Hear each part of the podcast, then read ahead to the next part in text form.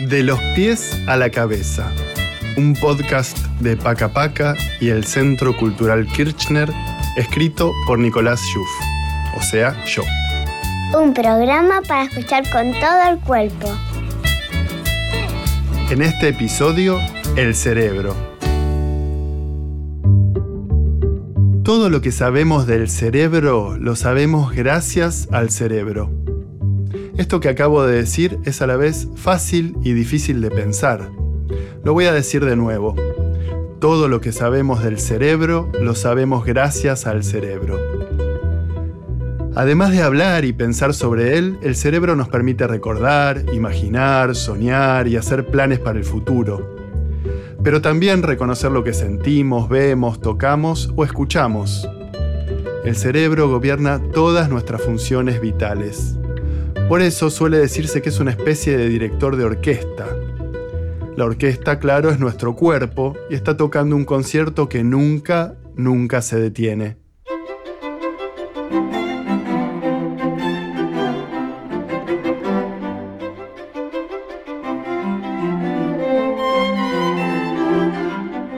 Para mí dicen que el cerebro es un director de orquesta porque los directores de orquesta dirigen eh, la orquesta y el cerebro dirige el cuerpo. Te envía como unos mensajitos por celular, pero no, por celular no es. Cuando duermo, obviamente, descansa mi cerebro, pero yo no lo siento. Mi cerebro nunca descansa porque a todos les pasa, siempre se queda prendido una parte. Para mí no descansa nunca un cerebro. Creo que el corazón y el cerebro están como conectados.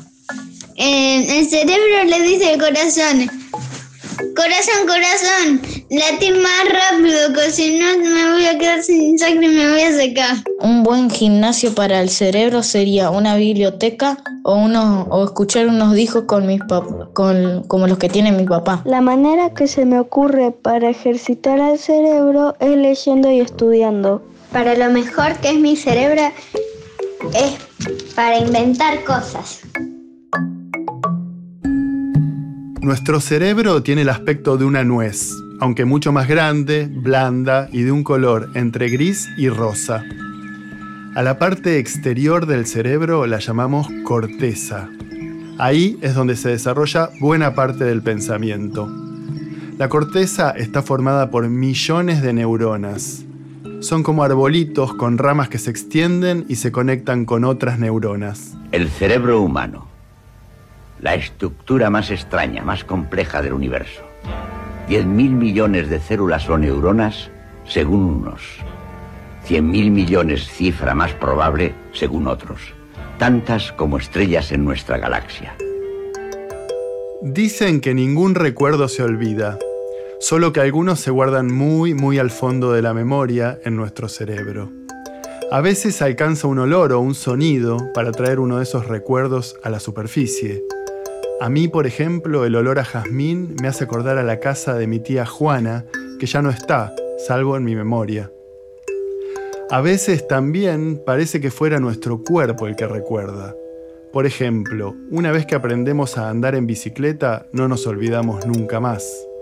Podemos pasar años sin pedalear, pero apenas nos subimos de nuevo a una bici, salimos andando. Estas mismas palabras que están escuchando, ¿se quedarán en algún rincón de sus cerebros para siempre? Para mí, lo que no recordamos anda perdido en el cerebro. Y las cosas que no recordamos se quedan en algún lugar escondiditas y después cuando queremos soltarlo, lo soltamos y lo dejamos salir de nuestra boca. Y ahora las partes del cerebro. Con ustedes, cerebro. Sí. Corteza, lóbulo frontal, Cere, prostate, hipocampo y neurona, hemisferio derecho, puente lóbulo occipital, cere, prostate, cisura de silvio epífisis, hemisferio izquierdo, cerebelo izquierdo, cerebelo derecho, sinapsis hipotálamo, intenta recordar. ¿Sabían que mientras dormimos la cabeza sigue funcionando? Ordena y procesa información, nos ayuda a fortalecer la memoria y el aprendizaje y hace espacio para que surjan ideas nuevas. Además, claro, de fabricar los sueños, esas películas fabulosas de cada noche, tan íntimas y extrañas, en las que una parte nuestra es al mismo tiempo un poco directora, un poco espectadora y un poco protagonista.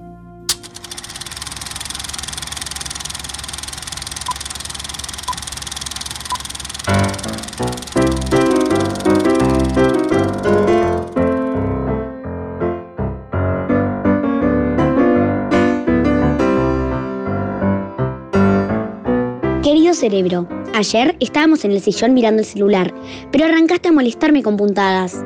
Decidí que lo mejor sería dejar la tecnología un rato y hacer la tarea. Tenía que practicar las tablas del examen, pero vos, cerebro, estabas pensando en cualquier cosa, así que me enojé y te pensé a forzar para que te concentres. Te pido una disculpa, eso no estuvo bien.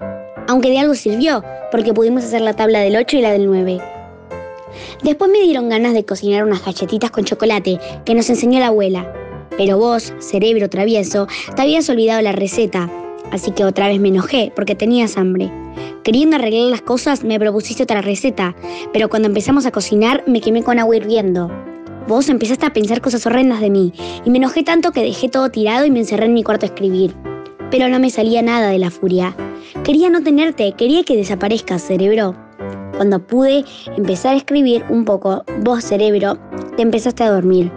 Ahí entendí que tenías sueño y que necesitabas descansar, porque te había forzado mucho. Así que te hice caso y nos fuimos a la cama. Bueno, cerebro, ahora me di cuenta que lo más loco de todo esto es que si no te tuviera no podría estar hablándote. Pero si me pongo a pensar en eso, me meto en un lío. Y hoy tenés que estar bien despierto para el examen. No me falles, ¿eh?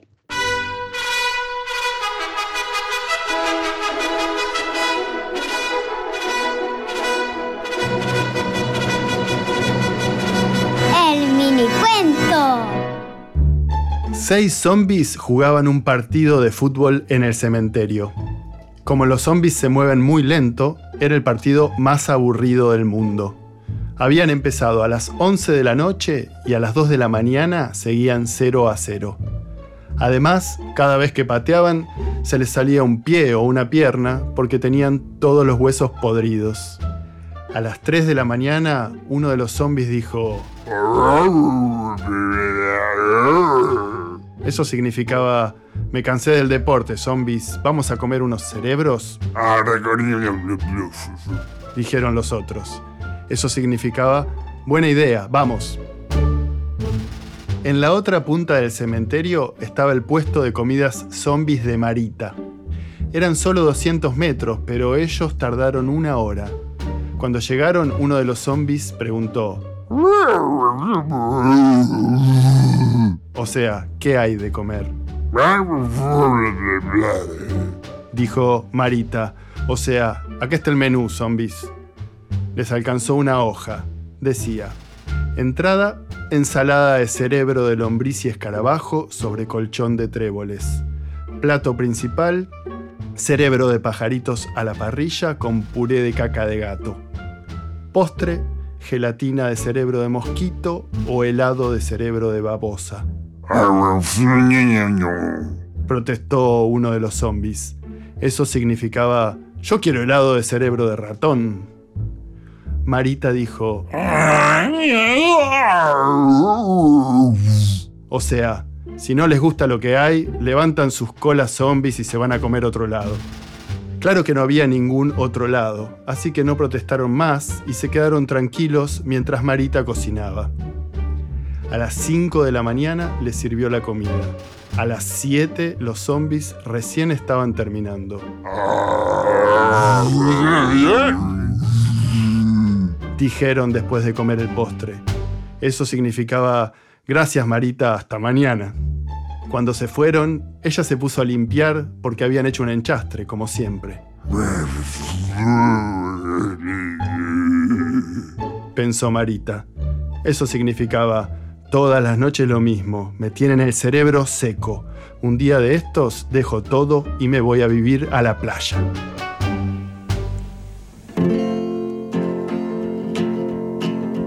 El cerebro es esa masa que está dentro del cráneo. La mente son nuestros pensamientos y emociones. Ambos son como un planeta misterioso del que sabemos solo algunas cosas.